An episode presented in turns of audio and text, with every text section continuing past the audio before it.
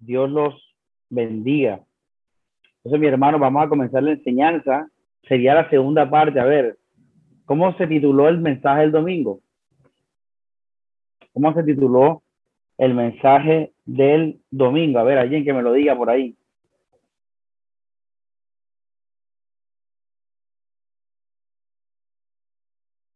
¿Cómo se tituló el mensaje del domingo?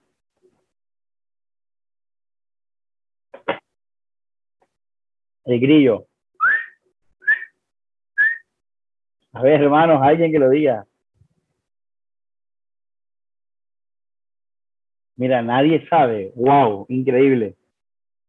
¿Será, que es mi culpa porque no doy los títulos así? El pecado después de la gracia, pastor. Así, así es. No el pecado, Así es. El pecado después de la gracia. Y dentro de ese tema hablamos, hablamos de la santidad, eso sí quedó claro, eso no lo vamos a hablar más. Hablamos de la santidad, la santificación.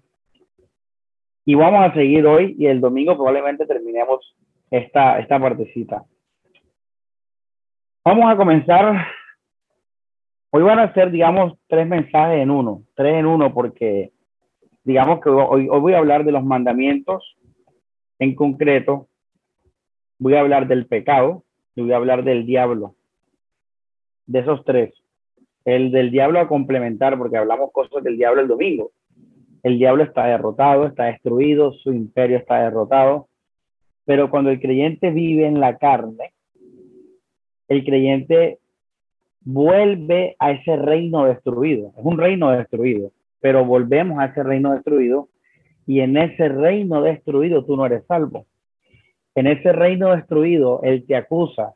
En ese reino destruido no hay nada de lo que Dios ha hecho por ti.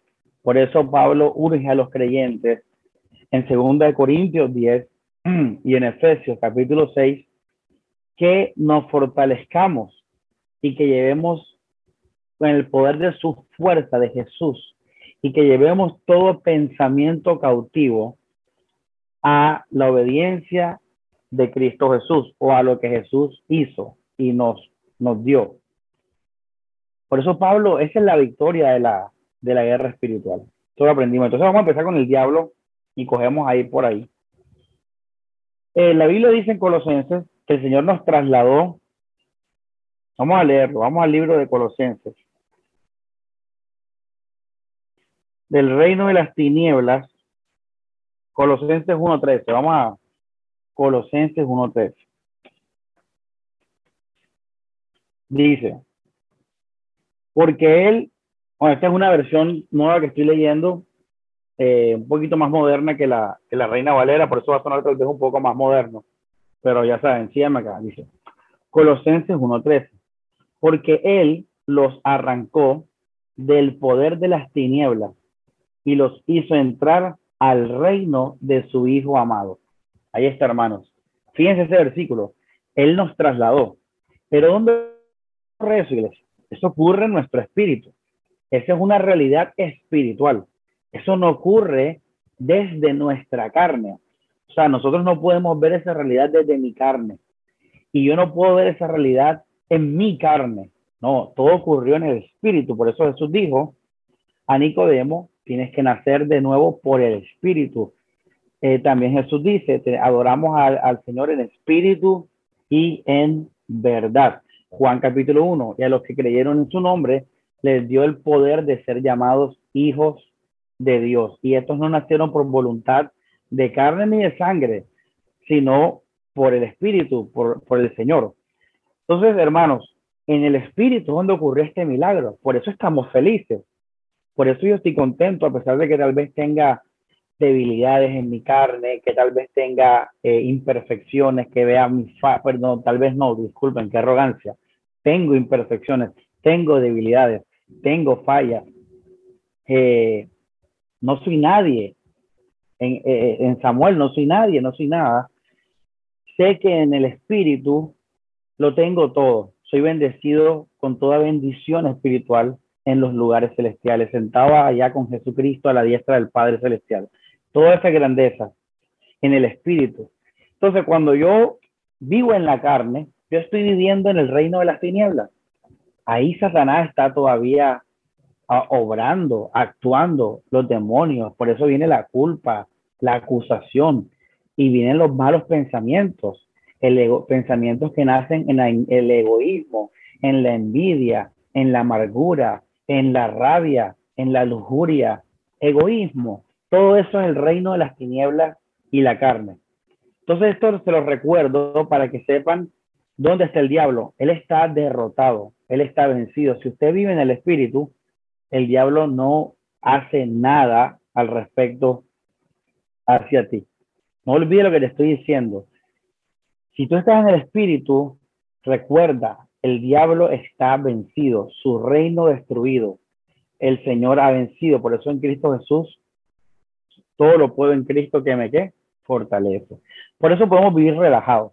Un creyente que vive en lo que es en Cristo, lo, lo recibe y vive así, vive en victoria. El enemigo no lo puede tocar. Cuando el creyente vive en la carne, y fíjense que vivir en el espíritu o en la carne trasciende el pecar o el no pecar. Porque si yo estoy sin pecado, pero, pero estoy tranquilo en mi esfuerzo, estoy tranquilo en, mi, en mis obras, estoy en la carne.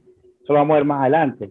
Y ahí está el enemigo reinando y me vuelve una persona egocéntrica, como los fariseos, un orgulloso, un prepotente que le dice a Dios, Señor, te doy gracias porque yo voy a la iglesia, doy el diezmo y todo eso. Eso está en la carne, eso está en el reino de las tinieblas, porque el reino de las tinieblas no solamente es el pecado, es el orgullo también, el ego.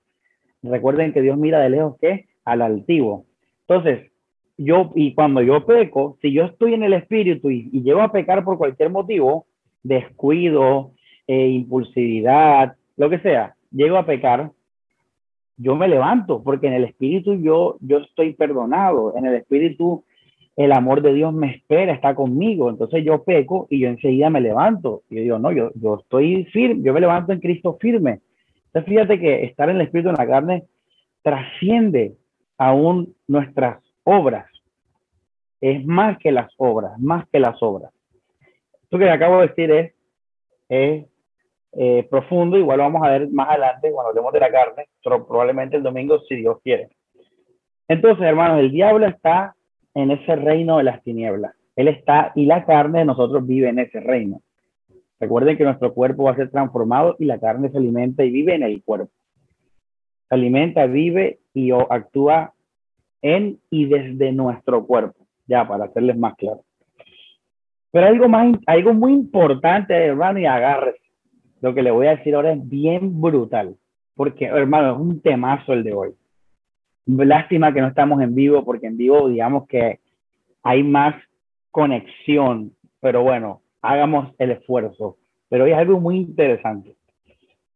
El diablo no solamente actúa en, el, en su reino caído, un reino caído, destruido, sino que el diablo también actúa con las personas primero, ojo, con las personas primero, mundana. Mundana, copia eso. Porque donde tú sepas eso, hermano, vagos, el diablo actúa con las personas mundanas. Eso está en Efesios 2. Vamos a leerlo. Vamos a leer Efesios 2. Para que sepan, pues ahí está. Dice, Efesios 2, versículo 1. También ustedes estaban muertos por sus pecados y transgresiones seguían la conducta de este mundo y los dictados del jefe que manda en el aire. O creo que la Reina Valera dice, según el príncipe de la potestad del aire. Dice, el espíritu que opera en los hijos de desobediencia. En mi versión ahora que estoy usando nueva dice, el espíritu que actúa en los rebeldes. Lo mismo que ellos, también nosotros seguíamos los impulsos de los bajos deseos y obedecíamos los caprichos y pensamientos de nuestras malas inclinaciones, de nuestra carne. Pero hermano, en ese texto, ahí nos habla del estado del mundo. El estado del mundo vive a disposición del enemigo. Oye, qué tremendo, ¿ah? El diablo está vencido, pero esa victoria la, experimentan los creyentes. Cuando el creyente está en la carne, vive como si el diablo estuviera todavía ejerciendo poder sobre él. Qué interesante, como si. porque tú eres hijo, tú eres santo, tú eres amado, tú eres limpio, pero el diablo te dice muchas cosas contrarias a lo que eres en Cristo Jesús. Por eso digo cómo, porque no lo eres, eres un hijo victorioso, sino que el diablo te tiene ahí cautivo cuando estás en la carne. Y, eh, pero los mundanos, también Cristo murió por ellos, en el sentido de que la, la salvación es un regalo para toda la humanidad. Pero cuando la, la, la, persona no recibe ese amor, no es como el creyente que, que vive en la carne, ya, que, que puede estar en la carne. El mundano vive en la carne, vive en, en, ese reino de las tinieblas. Por eso en Colosenses dice que Él nos, ¿qué? nos sacó, nos trasladó. Eh, eh, el mundo, a diferencia del cristiano, el cristiano vive en victoria y a veces se pasa para la carne, el mundano, como no conoce la salvación, él vive plena y absolutamente en el reino de las tinieblas. ¿Qué significa eso? Que el diablo y los demonios manejan sus vidas, manejan sus vidas, sobre todo desde el egoísmo. La, la egolatría es, digamos, la, la, el espíritu que, con el que el diablo controla a las personas. Por eso aquí dice que hacíamos la voluntad de nuestros pensamientos. Fíjate, no dice lo del diablo. No, es que el diablo lo que quiere es que no le demos gloria a Dios. Por eso él dice simplemente, por eso, ¿qué es un mundano? Una persona ego, ego, ego. Sea en buenas obras o en malas obras, lo que sea, ego, ego, ego. Entonces aquí viene algo interesante, hermano, porque el diablo para los creyentes actúa desde la gente no creyente. Y eso incluye los cristianos de falsas doctrinas. Incluso los cristianos que viven en evangelios anatemas. ¿Cuáles son los evangelios anatemas? Los evangelios legalistas, los evangelios que predican eh, la ley. Estos evangelios que nosotros estamos saliendo, esos evangelios falsos, que Pablo llama otro evangelio, anatema, los evangelios falsos. Entonces, los mundanos y la gente que está en falsos evangelios son personas que el enemigo utiliza en contra de los creyentes. Y esto es bien importante porque el diablo, aunque no está, está derrotado en nuestras vidas, o lo que voy a decir ahora, el diablo está vivo a través de las personas en contra de nuestras vidas. O sea que tenemos que cuidarnos mucho de las personas. Esto es increíble, porque ¿te acuerdas que Pablo dice nuestra lucha no es contra carne ni sangre? Y uno decía, bueno, listo, todo es espiritual. Es que, es que lo es, nuestra victoria es espiritual. Tú eres victorioso, creyente. Tú estás en victoria, lo vimos el domingo. En Cristo Jesús nuestras armas son poderosas para la destrucción de fortalezas, llevando todo pensamiento cautivo, ¿verdad?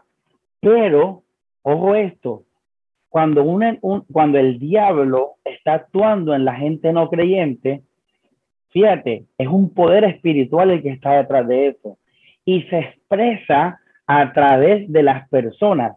Entonces, el diablo nos va a atacar, nos va a atacar a través de las personas. ¿Sí me entiende? Y la lucha sigue siendo espiritual, porque nuestra lucha no es contra, no hay que coger la personal contra la persona. El creyente entiende que como esa persona no conoce a Dios, esa persona está ciega y engañada, es simplemente un instrumento de la maldad que se que se agarra de su propio egoísmo y así es un, se utiliza para ir en contra del creyente. Entonces el diablo lo encontramos en nuestra carne y lo encontramos en la gente que no es creyente. Eso es lo que tienes que poner primero. Lo segundo es que el diablo también puede actuar desde los creyentes. ¡Wow! Y esto es bien chévere.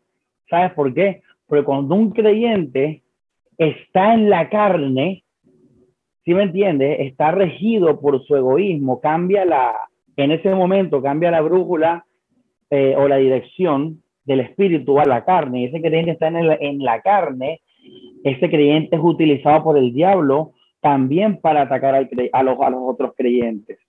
Por eso Pablo dice en Hebreos, el autor de Hebreos, probablemente es Pablo, dice, oh, que puede brotar una raíz de amargura y contaminar al resto.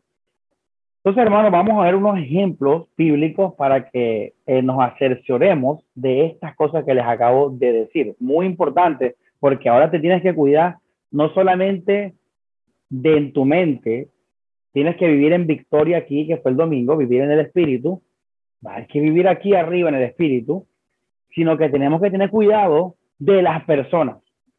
¿Cómo así, pastor, cuidar las personas? Claro, porque las personas te pueden a ti sacar la carne. El enemigo las utiliza. El enemigo vive en las personas no creyentes. Y los creyentes también tienen que tener cuidado cuando uno de sus hermanos no está en el espíritu y puede ser instrumento del diablo para atacarlo. En otras palabras, para que el enemigo llegue a nuestras vidas, primero, tenemos que estar en la carne, o segundo, pues eh, utilizar a personas para llegar a nuestra vida, o sea, atacarnos. Por eso hay, hay veces que los mismos hermanos te dicen, hombre, tú, o sea, te dicen palabras de maldición. Los mismos hermanos, claro, ahí el enemigo está usando a ese hermano para, para meterse en tu vida. Por eso Pablo dice, ojo, llevando todo pensamiento cautivo. O sea, el día que ese hermano me diga una palabra contraria al evangelio de gracia, yo no voy a recibir esa palabra de ese hermano. Pero lo más lindo de esto es que con la enseñanza de hoy usted va a ser más responsable de su vida, porque sabes que si tú estás en la carne, tú puedes ser un instrumento del diablo contra tus hermanos. De esa manera el diablo nos ataca. ¿Ya me entiende? Así el diablo ataca a los creyentes todavía. En ese sentido, él sigue vivo ahí, en, ese, en esos, en esos, en esas, en, eh, en la carne y a través de las personas no creyentes, falsos cristianos y gente que, cristianos que se descuidan. Vamos al versículo bíblico, ¿dale? Listo, we're ready. Let's go to the Bible. Vamos a Efesios 4:27. Ahí, Efesios 4:27. Vamos al ejemplo bíblico de esto del diablo. Este, bueno, vamos al versículo 25, mejor. Efesios 4:25 dice, bueno, mucha, vamos conmigo, mucha atención, dice, por lo tanto, eliminen la mentira. Fíjate, una pregunta, antes de que estemos leyendo, ¿qué está diciendo? ¿A quién está hablando Pablo ahí? A los creyentes. Ojo esto, a los creyentes, dice. Eliminen la mentira y díganse la verdad unos a otros, ya que todos somos miembros del mismo cuerpo. Verso 26. Si se enojan, no pequen, que la puesta del sol no los sorprende en su enojo. Verso 27, ¿qué dice ahí? Brutal. ¿Qué dice? Dando así ocasión a quién? Al diablo. O sea, un hermano que se enoja y peca va a ser diablo para los creyentes, los hermanos, los otros hermanos. Aquí viene algo interesante del diablo. ¿Qué es ser diablo? ¿Qué es, qué es el diablo? El diablo es el ser que trae maldad, mal al hombre. El diablo destruye, roba y mata. El diablo destruye, roba y mata. Ese es el diablo. Cuando un creyente eh, le da ocasión al diablo porque él peca, está en la carne o, peca, y repito, y, y el diablo lo utiliza, él va a destruir a sus hermanos, los va a ofender, les va a pegar, los va a rechazar, los va a destruir. Y fíjate, el creyente es destruido, es afectado, es herido, es lastimado. Y uno dice, pero ajá, entonces, ¿dónde está la, eh, por qué este ataque me está ocurriendo? Claro, es que te está atacando una persona que se está dejando usar por el diablo. Los mundanos, vaya y venga. Ahorita vamos a hablar de los mundanos, pero mire que entre creyentes, si tú estás en la carne y, y estás en pecado, le vas a dar ocasión al demonio. ¿Sabes qué, qué va a hacer el diablo? El diablo te va a utilizar cuando tú le dices a un hermano una vulgaridad, cuando tú lo ofendes, cuando tú no le muestras amor, ahorita vamos a hablar del amor, si no da tiempo, tú estás siendo diablo para ese hermano, porque Dios te bendijo, te salvó, te amó, te confirmó, Dios te baña en su amor todos los días. Cuando un, un creyente no confirma ese amor hacia ti y al contrario, destruye eso en tu vida, eso es obra del diablo. El diablo vino a destruir la obra de Dios. Y la obra de Dios fue la salvación y el amor. Por eso Pablo dice, ahorita vamos el reino de Dios es justicia, gozo y paz. Eso es lo que un creyente tiene que darle a otro creyente, justicia, gozo y paz en el Espíritu Santo. Entonces, este es el ejemplo en el que mira cómo la ocasión del diablo se... ¿Cuándo ocurre? Le hago una pregunta a usted que está leyendo la Biblia conmigo. ¿Cuándo le damos ocasión al diablo? Cuando el creyente peca. Ahí está, dice, Vamos a leerlo de nuevo. Dice, versículo 27, 26. Si se enojan, no pequen. Que el sol no se ponga sobre vuestro enojo, dando así ocasión al diablo. Ese es el versículo, hermano. Vamos a leer otro. Segunda de Corintios. Lo que más me gustó esta predica es la responsabilidad que yo tengo para no ser diablo de mi hermano. No seas diablo, no seas diablo. El diablo nos ataca cuando tú te dejas utilizar por el enemigo. No seas diablo que en Cristo tenemos victoria. Y entre nosotros tenemos que confirmarnos esa fiesta y esa gracia. Entre nosotros. Entre nosotros tenemos que confirmarnos lo que tenemos en Cristo Jesús. No lo contrario, traernos las obras del diablo a nosotros. Porque el diablo vino a robar, matar y destruir. Vamos a Segunda de Corintios. Oye, hermano, ¿tú crees que yo había predicado esto en mi vida? Yo no, esto no lo sabía hace dos días. Todos estamos creciendo aquí. Yo no sabía esto hace dos días. Nunca. Usted está testigo que yo nunca he predicado esto así.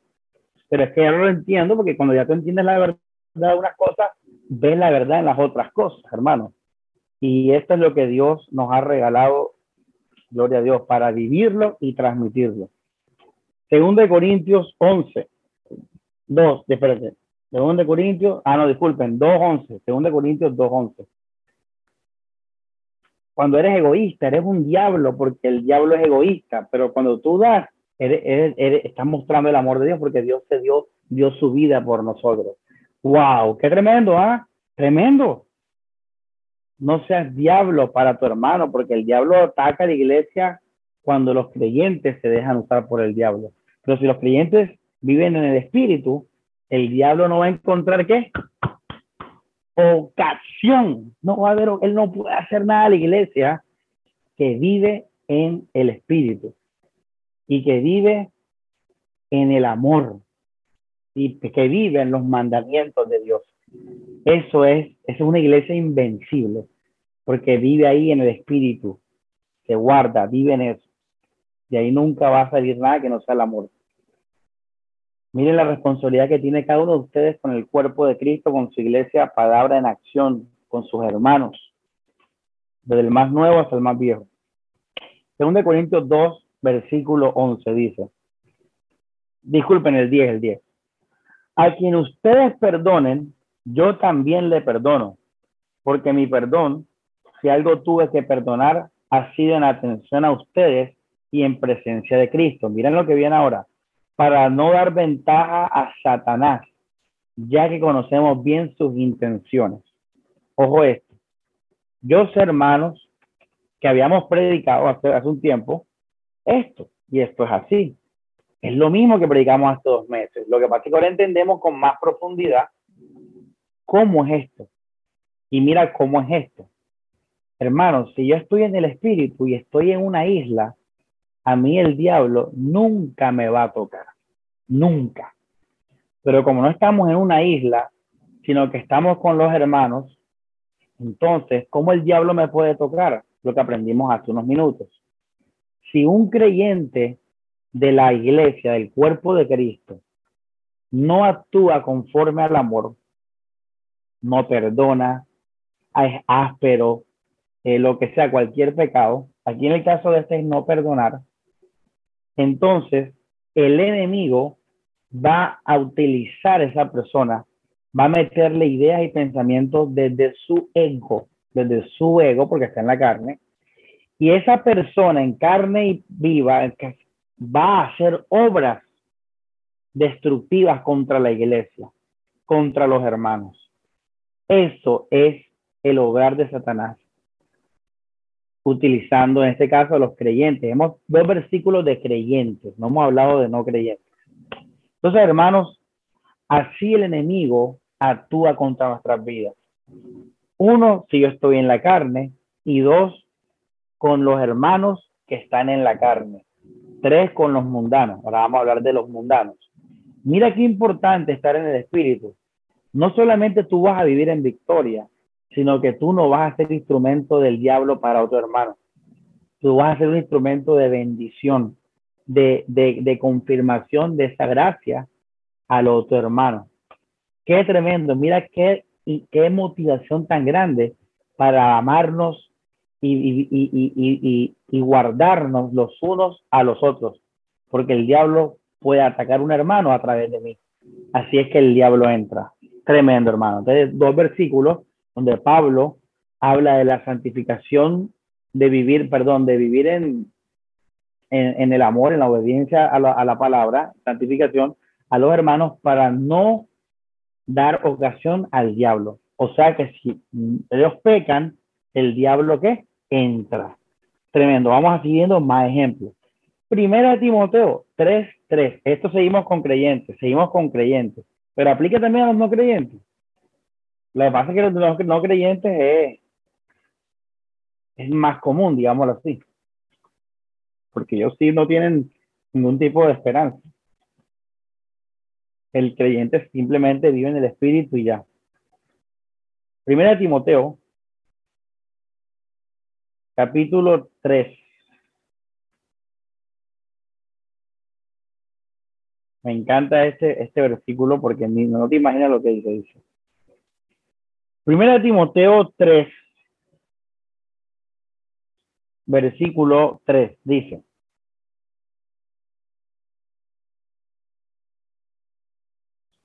Perdón, 3.11 la cosa. Dice, asimismo, las mujeres sean dignas, no murmuradoras. Agárrate con lo que viene, ¿Tú sabes cuál es el griego de esa palabra murmuradora? Vamos a buscarlo. Me meto en mi celular, busco aquí la Biblia en griego. Esto tienes que saberlo, no te preocupes. Busco mi Biblia en griego, me voy a Primera de Timoteo, ¿verdad? Capítulo 3, versículo. Yo no sé dónde saqué esta enseñanza, pero es increíble. Hermanos, dice, el griego de esta palabra, voy a, voy a en la pantalla, ya se lo voy a poner en la pantalla para que vean, no para que me crean. Hay unos que no me creen, hermano, tú puedes creer eso. Gente no le cree al pastor. Vamos, usted lo va a leer, fíjate, no, es, no lo puede leer en español. Míralo. O sea, tenía, está el brillo, pero no lo deja leer. Vamos a ver Ahí, ahí se ve, ahí se ve, mira. Mira, mira acá, aquí, ahí. ¿Qué dice? Ahí, ahí. ¿Qué dice? Diábolos, diábolos, diábolos. Pero en español, ¿qué traducimos? Murmuradores. Con este ejemplo, hermanos, muy importante, vemos que los creyentes que empiezan a murmurar, esto es un creyente carnal, está siendo diablo, diablo, un diablo. Y miren que esto va acorde a lo anterior. Está siendo la obra del diablo y es un diablo para esos hermanos con los que está murmurando en contra. Por esa razón, cuando tú confrontas a un hermano murmurador, te encuentras con una persona llena de rabia. La gente que murmura es gente rabiosa, es gente ociosa, es gente envidiosa, es gente celosa. Es la gente que murmura. Este, este versículo es bien clave porque, repito, cómo el diablo ataca nuestras vidas a través de creyentes carnales. Estos son los versículos que estamos viendo, creyentes carnales. Entonces, iglesia, ojo, tú no seas instrumento, no seas diablo, no seas diablo a tus hermanos, porque así el diablo nos puede tocar y yo no voy a ser diablo para ti. ¿Cuándo soy diablo? Cuando estoy en la carne y, actúo desde mi carne. Ahí soy un diablo, egoísta, eh, sustraigo, maldigo, condeno, acuso, ofendo, destruyo, robo. Eh, eso es ser diablo. Así el diablo nos ataca, tremendo. Y bueno, vamos a segunda de Timoteo 3.3. Fíjate, diabolos, diabolos, wow. Segunda de Timoteo 3, 3, lo leyeron, lo vieron en el celular, ahí está diabolos, murmuradores, porque ¿quién es el que murmura? Recuerden en Job, ¿quién es el que le decía a Dios, oye Dios, mira este, este, este? El diablo es el que hace eso, el acusador de los hermanos. ¿Tú a quién vas a acusar si hemos sido salvos por gracia en Cristo Jesús? Ayuda, levanta, ama, no murmures, no seas chismoso, no destruyas a otro hermano, levántalo, ayúdalo, porque eso es lo que Cristo hizo con nosotros. Ahí el hermano José lo puso. Gracias, hermano José. Se está ganando la Coca-Cola el hermano José. Ahí está mi iglesia. Ahí está calumniador, diábolos. Y fíjate cómo Pablo, si ven en el, en la parte amarilla, que ahí pueden ver el interlineal, fíjate que ahí, mira, dice calumniadores o murmuradores, que dice arriba, diabolos. O sea, Pablo está diciendo en el original griego, no sean diablos, no sean diablas, no sean diablos, o sea, no sean Satanás, porque hemos aprendido ya que Satanás nos puede destruir a través de hermanos creyentes carnales. Ya. Gracias, José. Uno a Te ganaste la Coca-Cola, plata. Bueno. José, que me, que, que, que Coca-Cola, que es un promero. Me tienes que invitar a almorzar. eh, bueno, hermano, vamos a segunda de Timoteo 3.3 y es lo mismo, es lo mismo de diablo, es otro, dice, eh, incapaces de amar implacable. Aquí hacemos un puente interesante, bueno, está hablando de creyentes ahora, está hablando de mundanos. Dice, vamos a leer el 3.1, segunda de Timoteo 3.1, debes saber que en los últimos tiempos se presentarán situaciones difíciles. Los hombres serán egoístas, amigos del dinero, fanfarrones, arrogantes, injuriosos, desobedientes a los padres, ingratos. Y mira el versículo 3, dice, sin amor, dice, implacables y luego calumniadores. Entonces con esto hacemos cuenta a los mundanos. Aquí la palabra griega es la misma, diablo, diablo, igual que la que leímos en primera de Timoteo 3:11. Entonces, en los mundanos, hermanos, ocurre permanentemente esto. O sea, los mundanos son la forma en que el diablo nos va, nos puede atacar. Porque el diablo es astuto, lo hemos hablado, es astuto, es máquina. Entonces, ¿cómo el diablo entra a la vida de un creyente, entra a atacar a un creyente? Ya aprendimos, cuando está en la carne, en su mente, o cuando una persona creyente está en la carne y cuando una persona mundana, el diablo la utiliza. El mundano no podemos decir cuando está en la carne, ¿no? El mundano vive en la carne.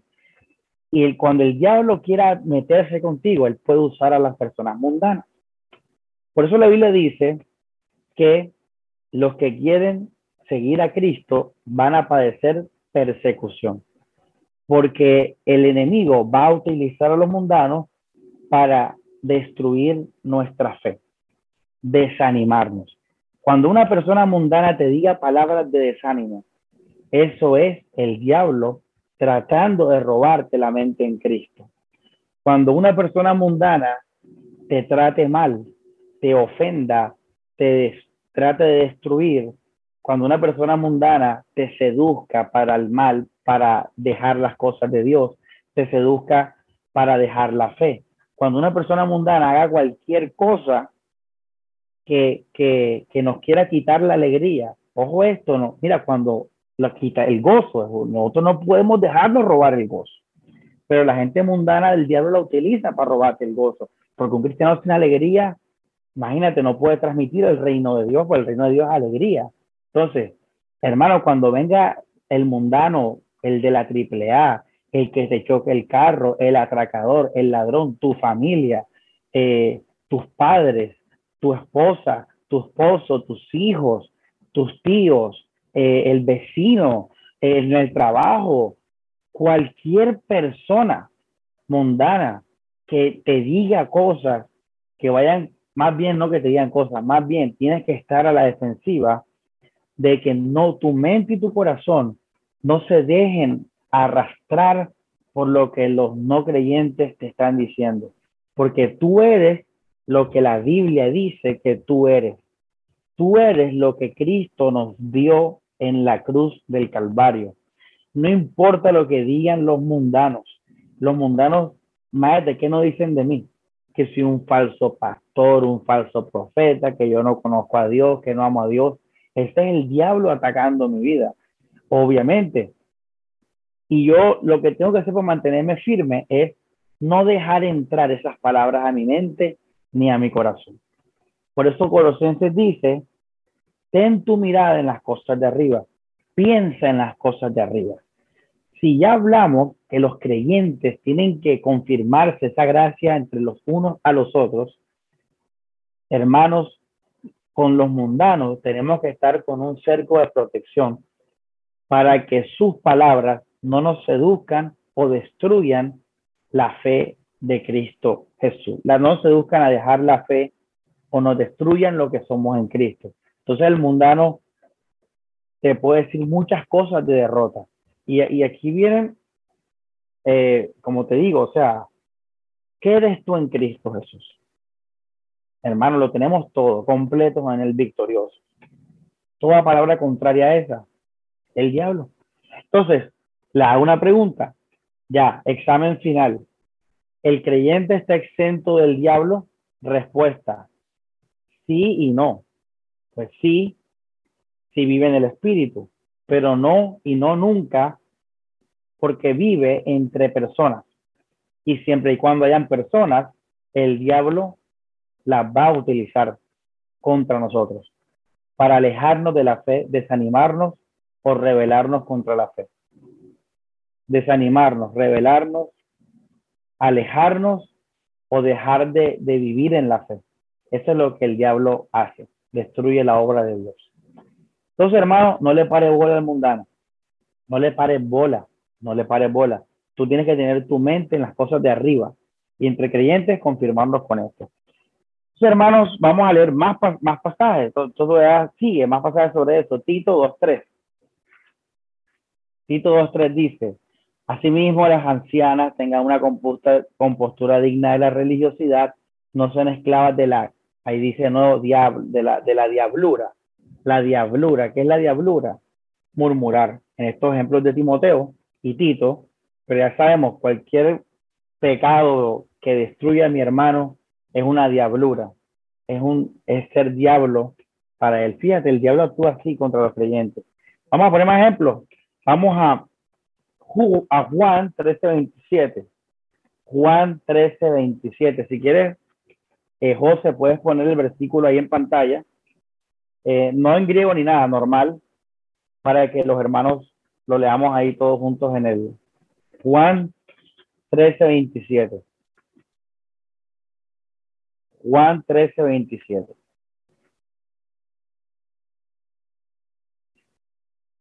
Ya está listo.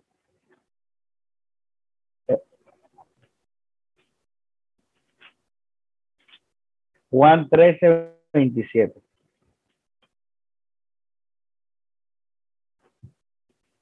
Dice, estamos esperando al hermano José. O sea, me, puso la Biblia en griego interlineal y enseguida, y mira, sabemos, no tengo una normal. Juan 13, 17. 27, perdón, Juan 13. Vamos a leerlo aquí en la pantalla para que veamos. Leer los versículos en la pantalla, mucho mejor para que los veamos juntos ahí. Con... Fíjate, dice. Mira el versículo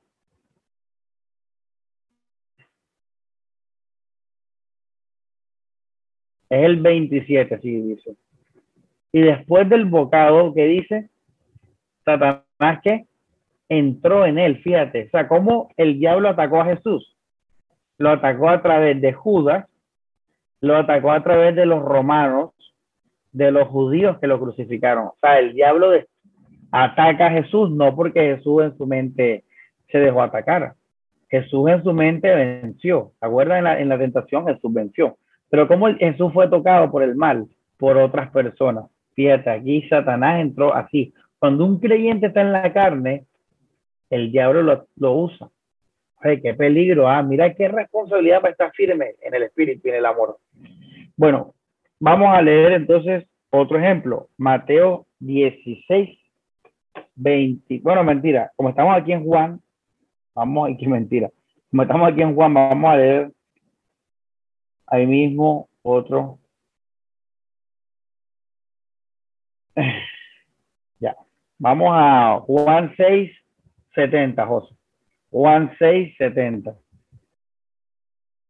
Oye, si José se pierde, se va a ir bien lejos porque Dios le va a decir, no es José, tú le ponías al pastor los versículos y te vas a perder. Dice, Jesús le respondió, no os he escogido yo a vosotros los doce. ¿Qué dice ahí ahora? Y uno de vosotros es qué? ¿Qué dice? Diablo. Mira cómo nosotros nos volvemos diablos cuando somos utilizados por el diablo. Aún los creyentes. Entonces mira que aquí Judas entró Satanás en él y es llamado diablo. Entonces tú le puedes decir al hermano, no seas diablo. Cuando el hermano te esté hablando contrario a la gracia del evangelio u obrando contrario a la gracia del evangelio, dile, no seas diablo. ¿Tú sabes quién le dijo diablo a otro? Jesús se lo dijo a otro. Mateo 16, 23. A ver, Mateo 16, 23. Lean, vamos a leer todos en la pantalla chévere ahí. Ahí leemos lo mismo todo. A ver. Mateo 16, 23 dice, miren acá, ojo, dice, pero él volviéndose, dijo a Pedro, fíjate, un hombre salvo, un discípulo de Jesús, que amaba a Cristo, todo lo que tú quieras. ¿Y cómo le dijo a Pedro? Quítate delante de mí, que Satanás, me eres tropiezo, porque no pones la mira en las cosas de Dios, sino en la de los hombres. ¿Qué son las cosas de los hombres? Cosas de esta tierra. No estaba en Colosenses 3. ¿Qué dice Colosenses 3? Poner la mira en las cosas de arriba. Entonces, cuando un hermano es tropiezo a otro hermano en la fe, lo desenfoca, lo pone a pensar en cosas mundanas, lo pone a pensar en cosas pecaminosas, le destruye su alegría, se la quita eh, eh, eh, con cosas carnales, con cosas pecaminosas, está siendo diablo para ese hermano. Está siendo diablo cuando alcahuetea su, su, su, sus cosas malas. Es un diablo. Entonces mira que Jesús le dijo a Pedro, quítate de mí, Satanás. Ya ahora hoy, por primera vez hoy, ya tú entiendes por qué lo dice Jesús.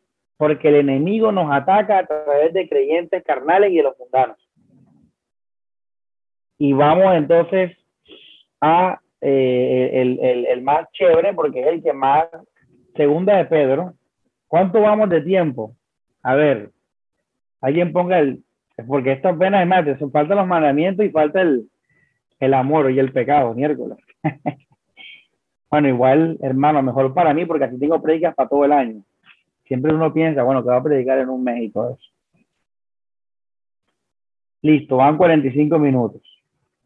40 y pico minutos. Bueno, vamos a segunda de Pedro, que este es el más. Mira que hemos tocado temas del diablo. Vamos a segunda de Pedro, eh, versículos claves del diablo. Ay, hermano.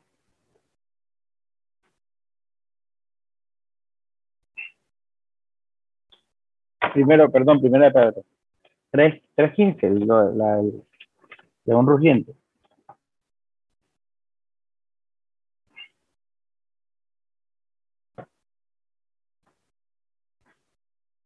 Esta fue una prueba. Ah, mira, ese no es José, ese no es el del león rugiente. Aquí usted mismo va a interpretar ese versículo, primero de Pedro 5, 8. Usted mismo lo va a interpretar con lo que acaba de aprender. Oye, qué bueno, ¿ah? Mira cómo uno va creciendo en el Señor. Gloria a Dios. Dice, estad, sed sobrios y velad, porque vuestro adversario el diablo, como león rugiente, anda alrededor buscando a quien devorar. José pone el 7, verso 7. Más de el, el contexto. Echando toda vuestra ansiedad sobre él, porque él tiene cuidado de vosotros. O sea, vivir como en paz. Y luego dice Pedro, ser sobrios y velar, o sea, mantenerse en la mente en Cristo, Colosenses 3, mira las cosas de arriba, es lo mismo. Porque vuestro adversario, el diablo, como león rugiente, anda alrededor buscando a quien devorar. Ahora, como ya usted aprendió varias cosas, ¿usted cómo lo puede, cómo interpreta este versículo? ¿Cómo este versículo se interpreta en la, en la vida real? Hermanos, hay que estar pilas porque ¿de qué? De, la, de las personas. O sea, aquí, este versículo no es esta pila en el sentido espiritual, en el sentido de, que el diablo va a venir con cosas raras aquí a atacar a uno, no, no, no. Aquí, ojo, ojo esto. ¿Tú cómo estás viviendo? En Cristo en victoria, ¿sí o no? Estamos, ojo, esta es la premisa. Estamos en un cristiano victorioso que está en las promesas de Jesús donde dice que derrotó el poder del reino de las tinieblas contra vosotros, que tiene al enemigo bajo sus pies. Estamos ahí en el espíritu, ojo.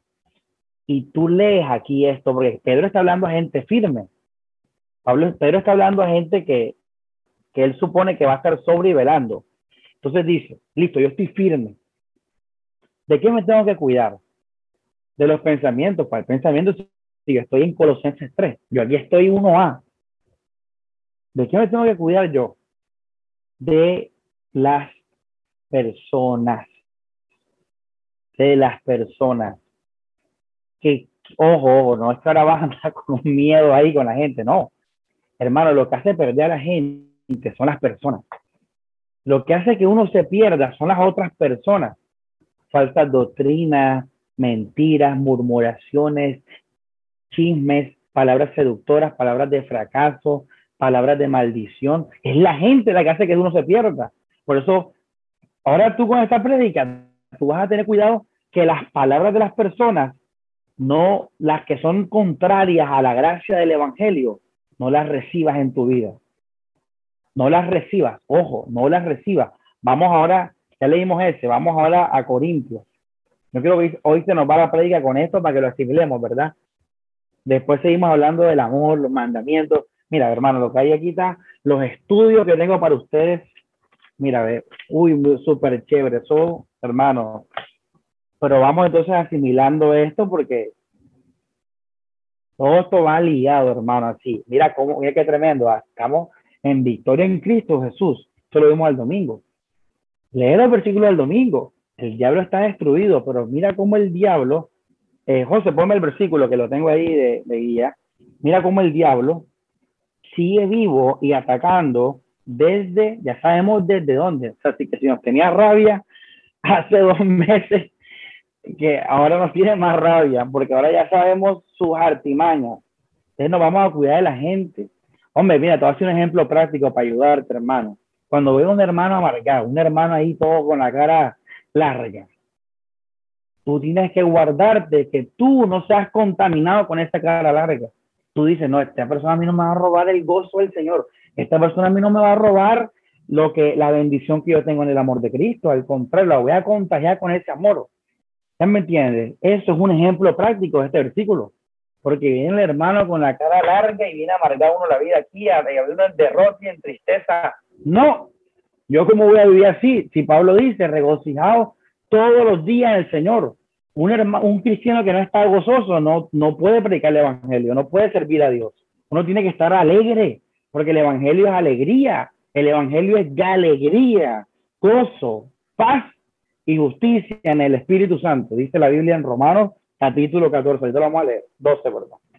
Eso es un ejemplo, ¿ya me entiendes? Yo estoy ahora firme, y llega un hermano aquí amargado, viene a hablarle mal de otra persona, a murmurar, a chismotear, a, a meter cizaña. No, Señor, no, Señor, yo no me voy a dejar contaminar.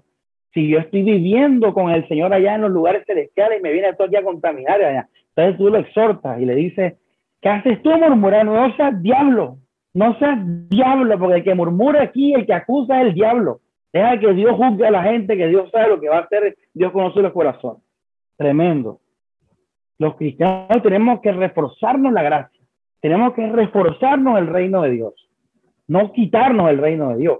Y tú con tu esposa, tú con tus hijos, tú con tu familia. Así que sí es verdad que el, el cristiano, la primera iglesia es su familia. Eso es verdad. Entonces, si yo estoy viviendo en el reino de Dios, los primeros que lo van a ver son mi familia. Por eso es que los hijos de los pastores no son cristianos, porque no por, no por eh, que el papá, el papá de, fútbol, que no, es porque ven que esta gente vive aquí o sea, ¿cuál es el punto aquí de ser cristiano? No hay paz en la casa, no hay gozo, no. o estamos hablando de que todos son supuestamente cristianos. No aplica cuando hay gente secular en la familia. Ya. Vamos a, eh,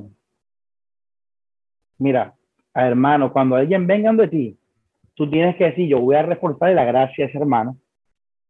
¿Y cómo lo haces? ¿Qué es la gracia? ¿Qué dice Pablo en Romanos 5? Justificados pues por la fe tenemos que paz. Así que tú tienes que ser un agente de paz. Tú tienes que reforzar el reino de Dios a ese hermano.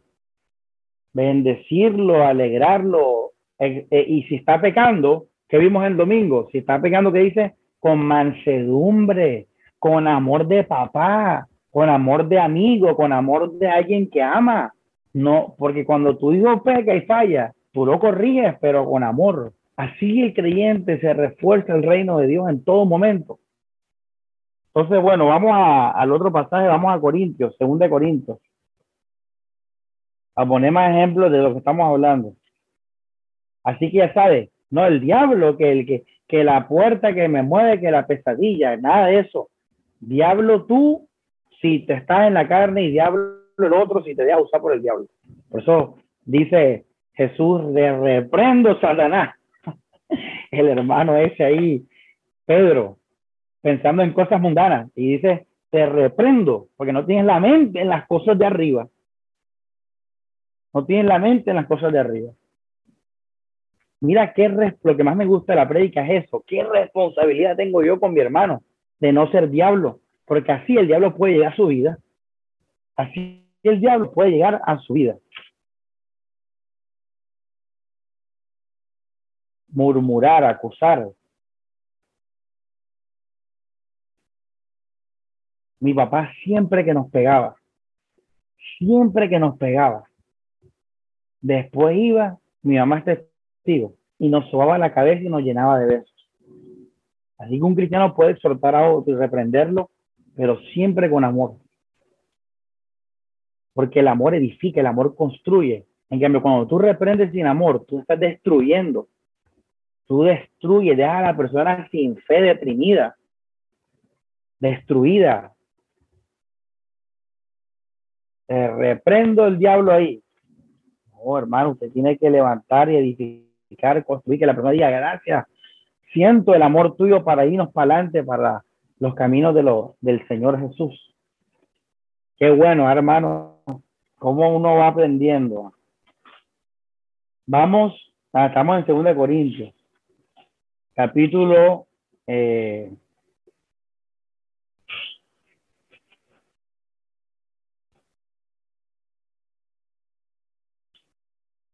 capítulo. Vamos a leer desde. A José ahí con la mano en, la, en, la, en el teclado. Uy, hermano. Está bueno. Vamos a ver por cuál empezar.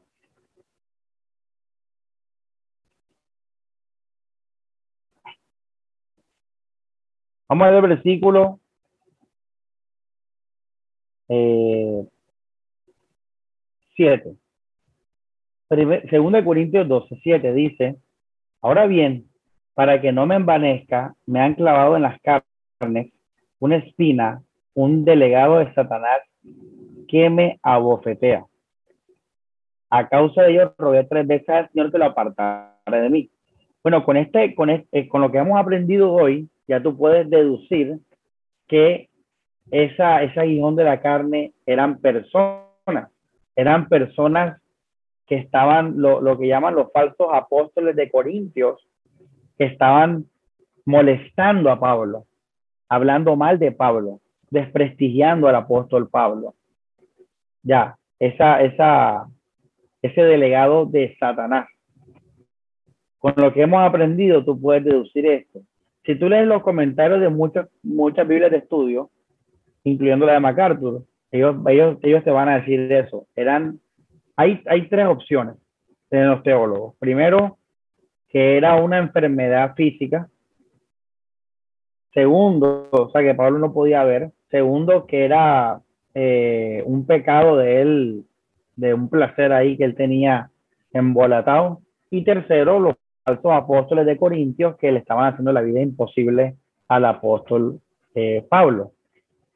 Entonces, eh, este es, pero vamos a leer más adelante.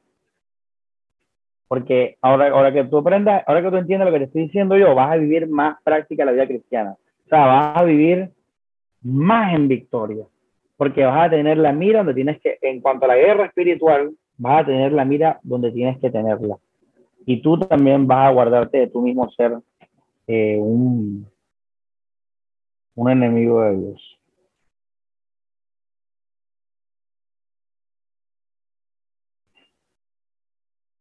Vamos a 2 de Corintios 11:3. Pero temo que como la serpiente con su astucia engañó a Eva, 2 de Corintios 11, versículo 3. Fíjate, la serpiente atacó que a Eva, serpiente. Ojo, esto que viene es brutal. Dile al que está a tu lado, brutal. Chévere, chévere, dice.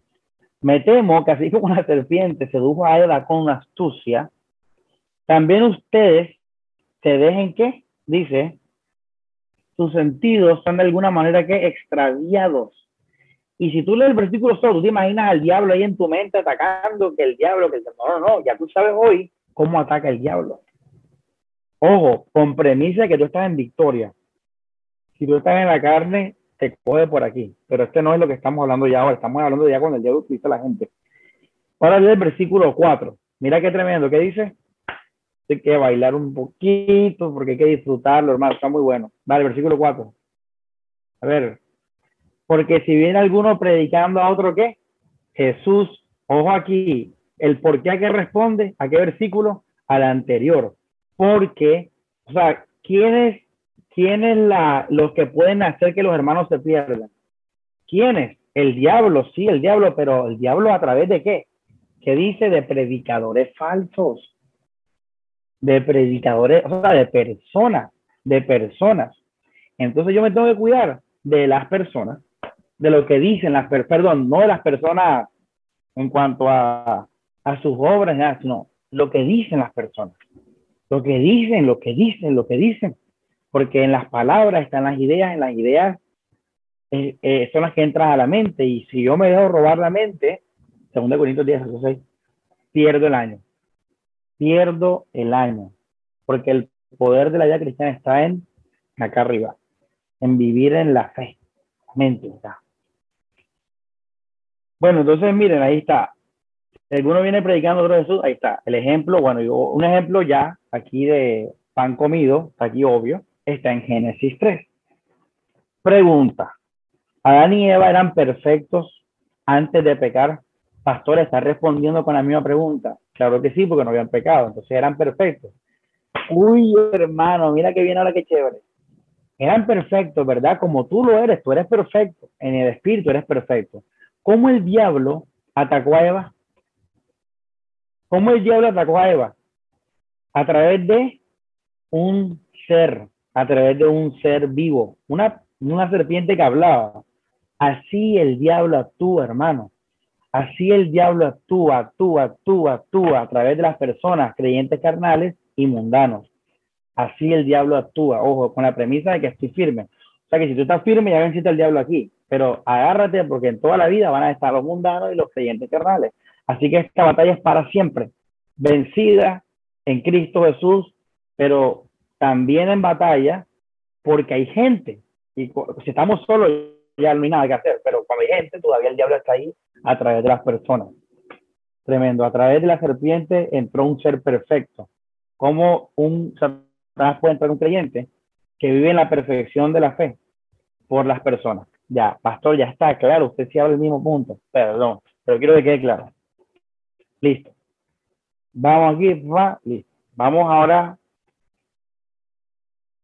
Estamos hablando de él.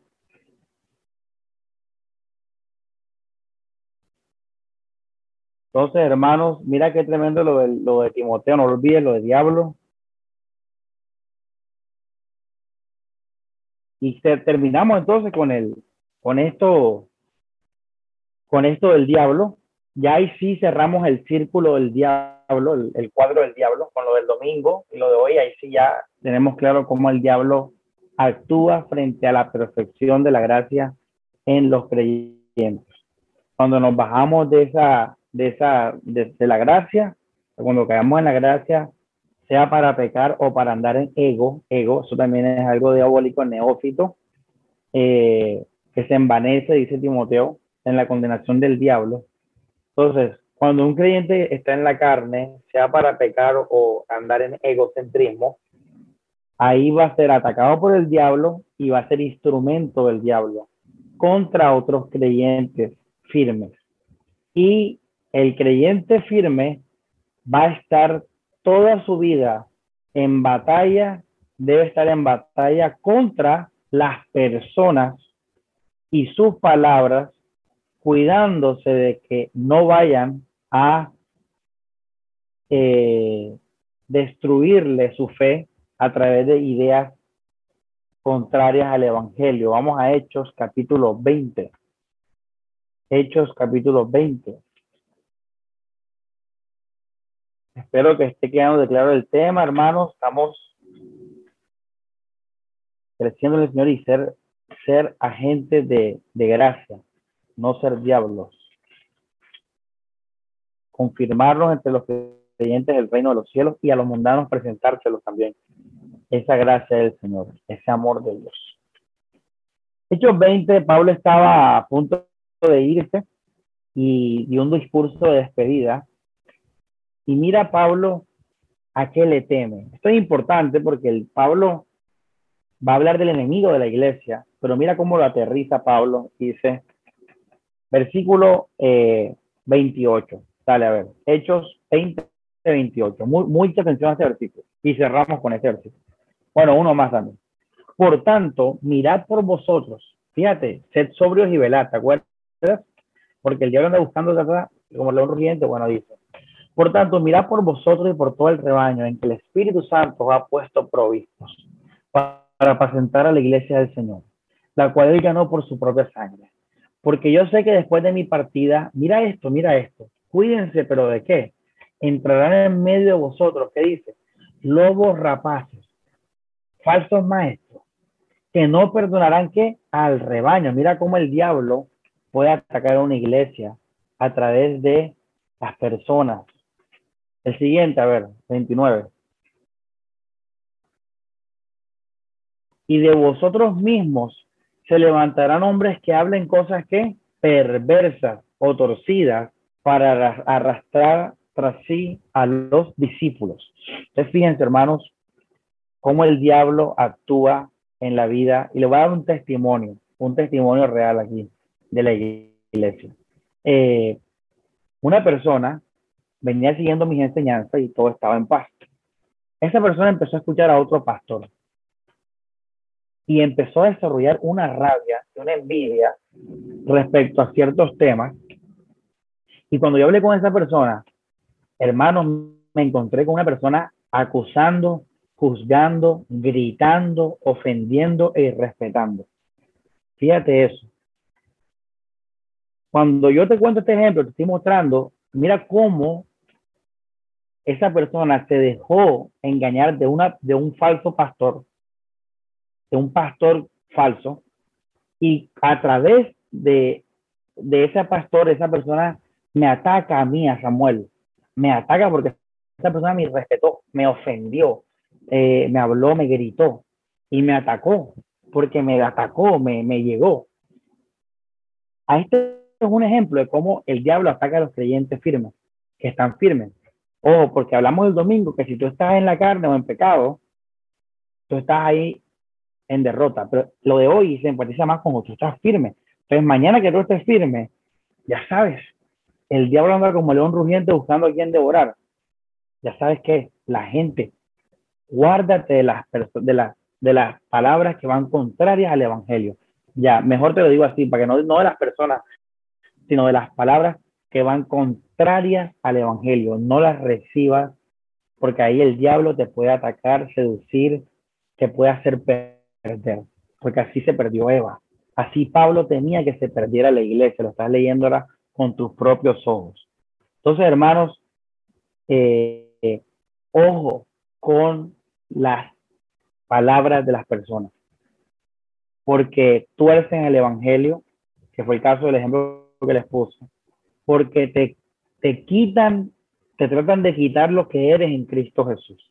Te roban el gozo, te roban la paz, porque te persiguen, porque te desaniman, te tratan de desanimar, porque te tratan de seducir a que dejes la fe.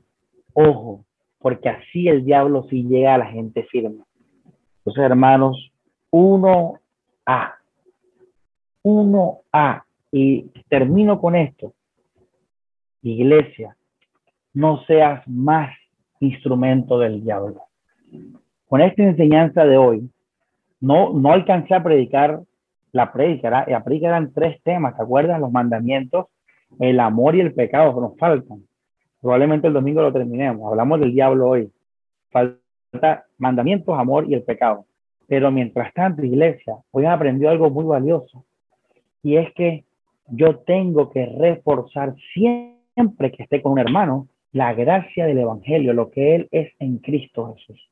Por eso Romanos dice, recibidos los unos a los otros como que, que Cristo nos que nos recibió. No seas diablo, acusador, murmurador, chismoso, eh, destructor, asesino, ratero. No seas diablo, lo puedes ser, no lo sea, porque así el diablo entra a la iglesia y entra a tus hermanos. Puede ser, entonces no, no seas instrumento del enemigo. Y eh, a los mundanos también siempre preséntales a través de tu vida la gracia del reino de Dios. Gente que ha sido amada, que Cristo ha muerto por ellos, reciban su amor. Tú tienes que expresar eso en todo momento. Tampoco ser diablo para los mundanos. Entonces, hermanos, hoy hemos aprendido completamente de Satanás. Cuando Pedro dice eso en segunda, en primera de Pedro ya saben, él le dice a los clientes, ojo, los falsos maestros, por los soldados romanos que estaban atrapando a los cristianos, por muchas cosas que destruían la fe de la, de la, de la iglesia. Porque así, solo así el diablo puede acercarse a, alguien de Dios firme a través de otras personas. Y eso es inevitable, repito, porque es la vida perfecta, pero no estamos en una isla. Así que tenemos que ser sobrios y velar tenemos que tener cuidado de que nuestros sentidos sean que desviados de la sincera fidelidad de Cristo. Cuidado de los falsos maestros, cuidado de los falsos pastores, cuidado de, los falsos consejeros, de, de, las ideas, filosofías del mundo. No lo leímos, pero en Colosenses dice que no nos debemos engañar por las filosofías del mundo. Tu mente en la palabra, en Cristo, en todo lo que estás aprendiendo, porque estás aprendiendo el evangelio bíblico. Entonces, hermanos, Hoy aprendimos del diablo y esa sería nuestra segunda parte del tema del pecado después de la gracia, donde estamos tratando todos estos temas referentes a, al pecado y todo eso. Entonces, iglesia, qué alegría, ¿verdad? Ama, ya sabes, refuerza siempre el reino de Dios en tus hermanos, con una sonrisa, una alegría, porque eso es lo que Cristo nos ha dado, una sonrisa, una alegría, una misericordia, mansedumbre, él ha sido manso con nosotros, Él no nos destruyó, Él nos esperó hasta que viniéramos a sus pies. Él es un Dios de gracia, un Dios de amor, un Dios de que nos ama todos los días, que nos espera con los brazos abiertos cuando nos, apartamos. Ese es el Dios que tú tienes que reflejar ante tus hermanos para que no le demos cabida al diablo. ¡Wow! ¡Qué tremendo! ¿ah? Para que el diablo no tenga ocasión. El diablo tiene ocasión cuando hay un hermano rabioso. El de tiene ocasión cuando un hermano murmurando. El de tiene ocasión cuando un hermano en chisme, cuando hay un hermano en, en, eh, en, falta de fe, cuando hay un hermano fastidiado, un hermano amargado. Ahí entra el, el, el, diablo a la iglesia. Pero cuidado a decir, mejor me voy para no ser un diablo para la gente. No, queremos que tú seas salvo y te arrepientas. Así que no pienses eso. Al contrario, cambia, arrepiéntete, recibe la gracia de Cristo y disfruta, como dice, este reino hermoso de los cielos de gozo, paz y justicia. Entonces, iglesia, seguimos entonces creciendo en el Señor y el domingo, hermanos, eh, firmes el domingo, puntuales. Es nuestro día más importante, sobre todo porque nos vemos en vivo y la enseñanza más es más, digamos, se recibe más directa. Pastor, es lo mismo por aquí. No es lo mismo. es lo mismo porque hay hermanos si no fuera por el domingo, tú no estuvieras aquí. Ahí te la dejo. Si no fuera por el domingo, tú no estuvieras en la de los miércoles. Entonces, mi hermano, el domingo, día del Señor, 10 de la mañana. Les voy a dar un consejo. Eh, guárdense siempre el sábado. Esto es un consejo, esto no es ley. Yo, el que menos se guarda el sábado soy yo. Yo el sábado a las 11 estoy viendo películas, así que no, no es una ley, pero, pero bueno, yo manejo mi, yo tengo mi horario diferente al de ustedes. Pero lo que sí le digo un consejo es que los que tengan dificultades para levantarse o, tengan muchas cosas que hacer, pues piense temprano el sábado, porque el domingo, hermano, el día de la reunión donde el Señor nos está guiando y dándonos crecimiento. Entonces, vamos a orar. Gloria a Dios, gloria a Dios, hermano, a vivir contentos en el Señor. No te dejes robar eso de nadie y firme las pruebas, ya sabes, Dios está obrando ahí también. Hay que permanecer y estar tranquilos, porque al cielo vamos, nos vamos a encontrar con Jesús. Él nos está guiando hasta ese momento final. Oremos todos. Señor Padre, gracias Dios. Gracias Señor Jesús. Gracias por tu misericordia, Señor, porque todo esto es tu amor, Señor. Tu palabra es amor. Verdad, Dios. Tu palabra es verdad que nos guía, Señor. Que nos guarda, Dios. Y bueno, Señor, hoy aprendimos sobre Satanás, sobre sus artimañas, sus maquinaciones, cómo nos afecta, nos ataca, Señor. Gracias por darnos la victoria sobre el diablo porque la tenemos, no tenemos nada que temer, Señor.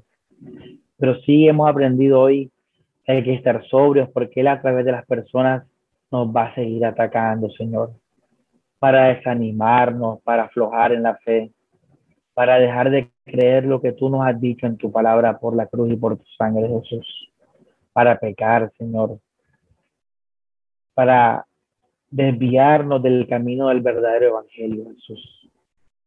Así que, Señor, a estar firmes en la victoria que tú nos has dado, a guardarnos de, de las cosas que las personas digan contraria a tu evangelio, Señor. Que nuestra mente y corazón estén siempre protegidos en las cosas de arriba, donde estás tú, Jesús, nuestra vida. Si Dios guía a mis hermanos en victoria sobre Satanás, primero en sus mentes y en sus corazones, Señor. Y en victoria, Señor, sobre cualquier ataque del enemigo.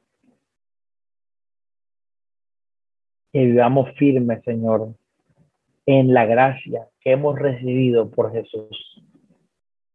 Gracias de nuevo por tu amor, Señor. Que no nos olvidemos de este amor, Señor, porque ahí es donde perdemos. Tú nos has amado con gran amor tú nos has hecho hijos, coherederos con Jesús. Tú has derramado de tus bienes a nuestras vidas. Tú guías nuestras vidas para tu gloria. Y nos espera la vida eterna. Gracias por tu gracia. Y estemos firmes en todo lo que nos has dado Jesucristo. hemos podido recibir por tu misericordia, Señor. Así Dios, que estemos firmes en la fe. Para tu gloria, Jesucristo amado. Amén y amén. Amén, mis hermanos.